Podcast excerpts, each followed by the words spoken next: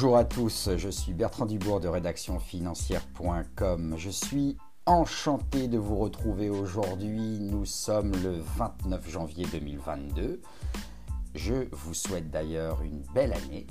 Et aujourd'hui, on y va directement. Je voulais vous parler de l'investissement dans les forêts. Alors, c'est une question qu'on me, pose souvent, c'est euh, l'utilité d'investir euh, dans ce genre de placement, les bois et forêts. Effectivement, ça change euh, du tout au tout de la bourse des SCPI ou des FCPI, mais c'est un investissement qui peut trouver son intérêt, notamment d'un point de vue long terme et fiscalement parlant si vous souhaitez placer une partie de votre épargne dans la forêt, il faut bien savoir que c'est un investissement sur le long terme. C'est une méthode qui va vous permettre de diversifier votre patrimoine avec des avantages fiscaux intéressants. Alors ce type de placement, il faut le savoir tout de suite, a un rendement peu élevé. Investir dans une forêt doit s'envisager dans une optique de revenus modérés et surtout pour capitaliser. Retenez ça plutôt bien. La forêt reste un actif rare qui intéresse de plus en plus d'investisseurs portés par des objectifs écologiques la plupart du temps. Alors, est-ce qu'on peut acheter une forêt en direct? Ben, On peut acheter une forêt à un propriétaire dans un domaine forestier privé. C'est tout à fait possible. Les occasions d'acheter une forêt privée sont par contre confidentielles. Mais il existe des spécialistes qui vont s'occuper de ce genre de transactions. Il suffit de les trouver. Sur Internet ou sur Google, ça ne doit pas être trop difficile de trouver ça. La valeur intrinsèque d'une forêt va varier en fonction de sa surface, de là où elle est localisée et de la qualité du bois. Alors, détenir une forêt impose de s'assurer du boisement du domaine, bien entendu, cela va de soi, de veiller à l'entretien de celle-ci, le plan simple de gestion ou de planification forestière, et enfin de mandater une coopérative pour s'en occuper. L'investissement dans une forêt en direct impose de disposer de fonds d'un minimum de 300 000 euros, donc c'est vraiment pas à la portée de tout le monde. Alors quelles sont les raisons d'exploiter une forêt? Ben, L'exploitation de la forêt est utile pour le bois d'œuvre pour construire des maisons, euh, n'importe quoi, du bois d'industrie et faire du bois énergie, c'est-à-dire pour le brûler, pour que ce soit une source d'énergie, pour se chauffer, etc. Alors, pourquoi investir dans une forêt en 2022, me direz-vous? Eh bien, aujourd'hui, la forêt représente 30% de la surface de la France, à peu près 17 millions d'hectares.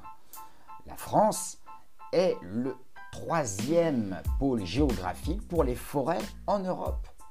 Le secteur forestier totalise 440 000 emplois et bénéficie d'une belle dynamique industrielle.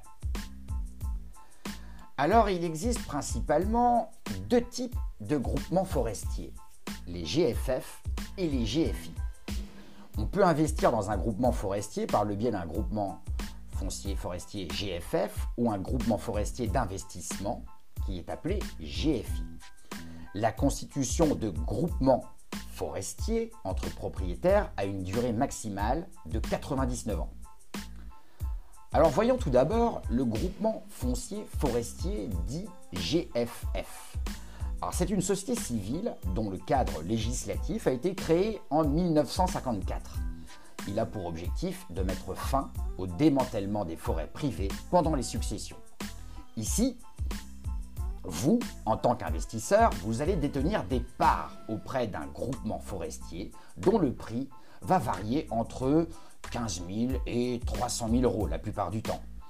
La gestion forestière s'effectue via un gérant et la société assure la gestion des terrains. Voyons maintenant le groupement forestier d'investissement, le GFI. Alors le GFI fonctionne un petit peu comme les SCPI le groupement forestier d'investissement doit obtenir un agrément de l'autorité des marchés financiers, l'AMF, est beaucoup plus accessible que le GFF que l'on vient de voir précédemment. La responsabilité des associés est donc limitée aux apports de chacun. Le premier GFI à avoir été lancé a été fait par France Valais Patrimoine et est accessible dès 1000 euros. Il se compose de 32 forêts dotées de diverses essences et de feuillus. Fiducial Gérance est aussi en passe de créer un GFI. Alors investir dans les forêts c'est bien, mais fiscalement, qu'est-ce qu'il en est? Alors, les groupements fonciers ne sont pas soumis à l'impôt sur les sociétés, le fameux IS. Chaque membre est donc personnellement passible à l'impôt sur le revenu. Certains investissements directs réalisés à certaines conditions permettent même de bénéficier d'une réduction d'impôt sur le revenu. Il faudra se reporter à l'article 199 DCSH du Code général des impôts.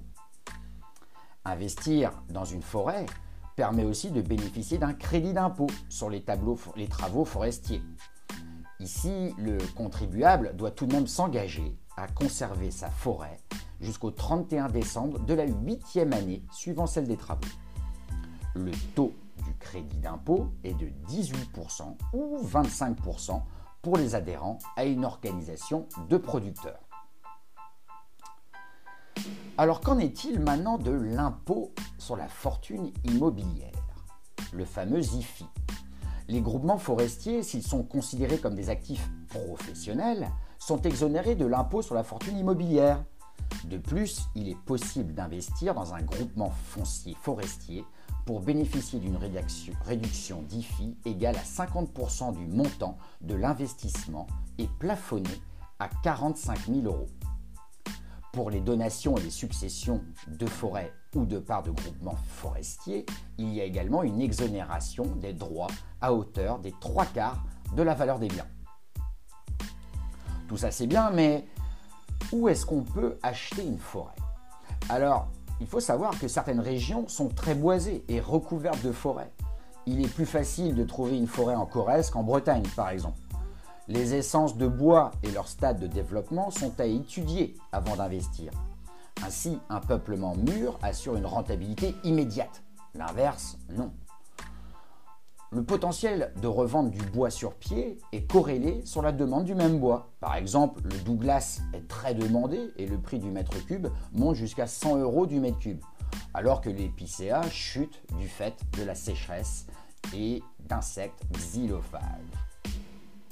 Alors en conclusion, on peut dire que investir dans les bois et forêts se démocratise et s'ouvre à tous les budgets. C'est un excellent levier pour rendre vert et diversifier son patrimoine.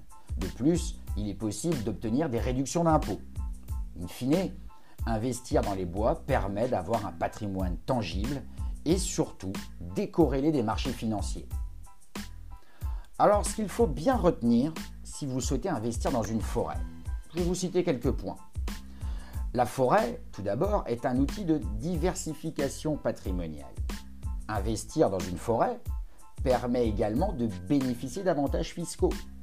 Troisième point, investir dans une forêt permet de réduire l'impôt sur le revenu d'à peu près 10% sur le montant investi. On peut également bénéficier d'une exonération d'IFI avec un abattement de 75% sur la valeur vénale des parts des groupements forestiers détenus.